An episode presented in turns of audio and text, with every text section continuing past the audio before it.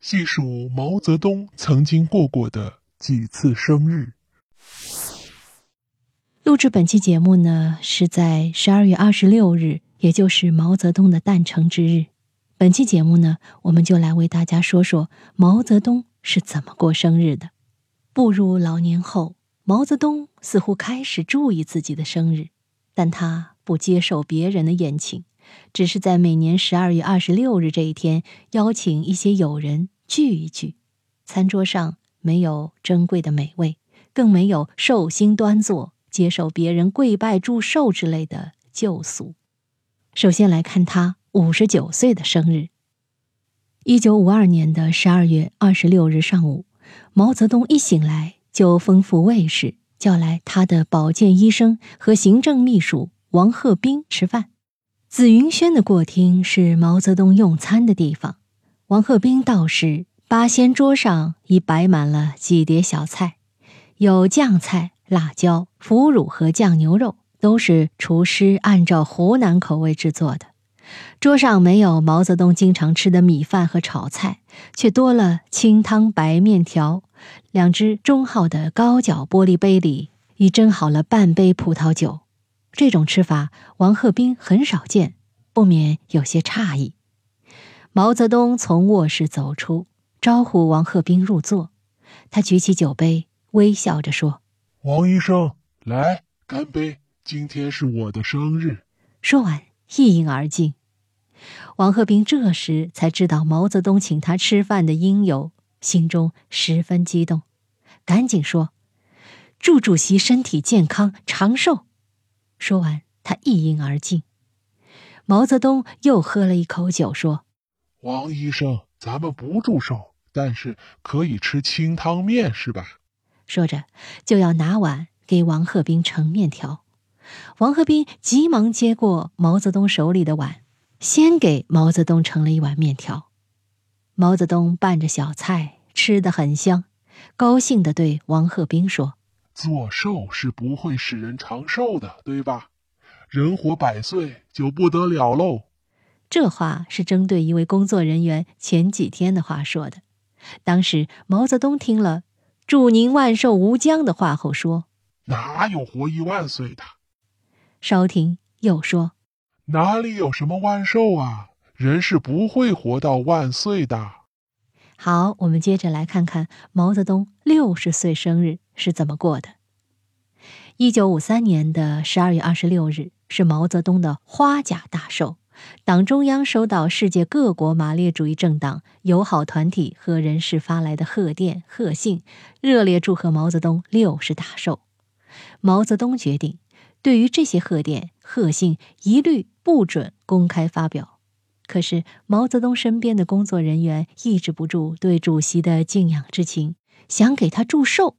这天啊，中央办公厅警卫科长申虎成很早就来到值班室，他走到毛泽东床前，把大家的心意报告给他，并祝他健康长寿。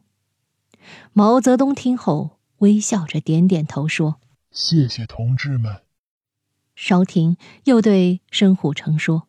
你去备点酒，老廖师傅做四个菜一个汤，请大家一起吃顿饭。毛泽东还特别叮嘱说：“别忘了告诉我烧锅炉的工人和秘书同志们，请他们一起来。”好，接下来呢，我们再来看看毛泽东六十九岁生日是怎么过的。一九六二年的十二月二十六日是毛泽东六十九岁生日，他写了一首。七律东云，诗中这样写道：“雪压东云白絮飞，万花纷谢一时稀。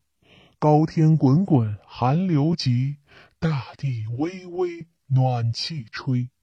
独有英雄驱虎豹，更无豪杰怕熊皮。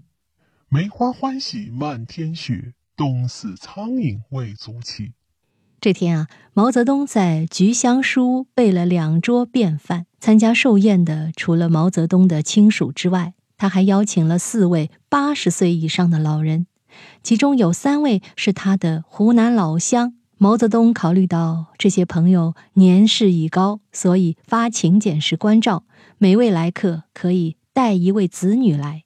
饭前，毛泽东同四位老人谈笑风生，谈古论今，十分开心。再来看看七十岁生日，一九六三年的十二月二十六日是毛泽东七十岁大寿。古云：“人活七十古来稀。”加上此时全国经济形势明显好转，中苏论战出获胜利，毛泽东心中充满喜悦。他主动提出自己出钱办酒席，设家宴，请大家一起过这个生日。宴席设在颐年堂，时间定在十二月二十六日晚上。对于吃什么菜、喝什么酒、请什么人来参加、设几桌菜等，毛泽东都做了具体交代。庆寿家宴结束后，毛泽东提出要与每个人照相留念。毛泽东的大女儿李敏和丈夫孔令华，侄女毛远志和丈夫曹全夫。及他们的女儿曹丽亚，毛泽东的表侄孙女儿王海荣都来看他，毛泽东显得很高兴。饭后，他还特意穿了那身浅灰色的中山装，兴致勃勃地与孩子们一起照相留念。好，最后来说说最后一个生日，那是一九七五年的十二月二十六日，是毛泽东八十二岁生日，也是他最后一个生日。这次生日餐桌上也很简单，只是比平时多了几样菜。这顿生日饭，毛泽东喝了胖头鱼汤，他高兴地说：“胖头鱼汤好香哦！”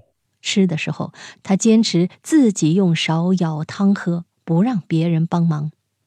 毛泽东的这个生日，金日成送来了朝鲜的大苹果，表示祝贺。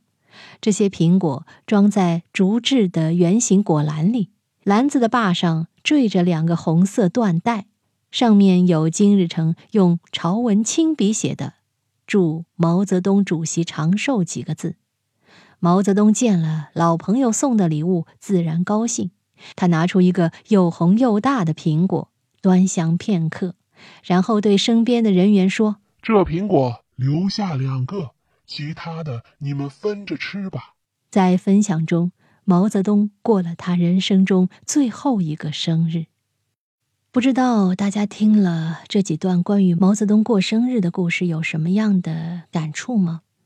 我的感触吧，就是作为当时的国家主席，毛泽东的生日过得还是挺简朴的，而且从他的言谈举止、字里行间。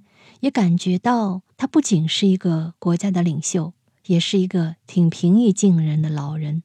今天通过回顾毛泽东当年的生日，仿佛我们也走进了那一次一次老人家设下的宴席，似乎也在遥远的分享他当年的欢乐。好，密室里的故事，探寻时光深处的传奇，下期咱继续揭秘。